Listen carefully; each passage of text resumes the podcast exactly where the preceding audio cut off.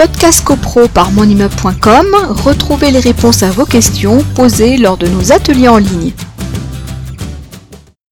Alors, on va indiquer ce que contient ce fameux plan euh, pluriannuel de travaux.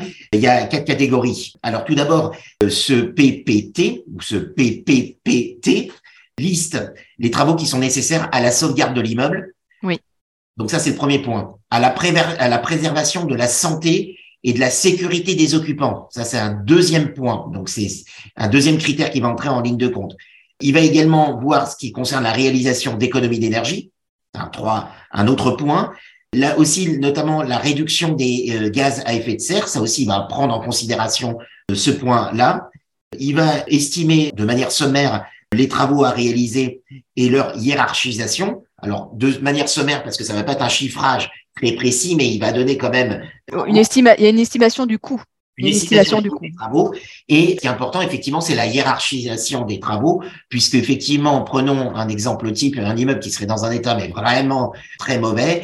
Euh, effectivement, les copropriétaires, euh, matériellement, c'est pas possible de réaliser tous les travaux en même temps. Déjà pour des considérations techniques, puis des considérations matérielles et financières, c'est pas possible. Donc, le, ce document va hiérarchiser les travaux qui doivent être réalisés. Et dernier point, il va proposer un échéancier pour la réalisation des travaux sur les dix années à venir.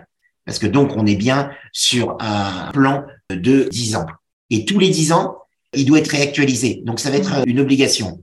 Donc, le syndic a l'obligation de prévoir pour les immeubles concernés, on rappelle, selon la date d'entrée en vigueur du processus, selon la taille de la copropriété, et si les immeubles ont plus de 15 ans, et pour les immeubles de plus de 15 ans, dont euh, le DTG a dit que des travaux doivent être réalisés, donc pour ces immeubles, doit être porté à l'ordre du jour les modalités d'élaboration du plan pluriannuel euh, de travaux.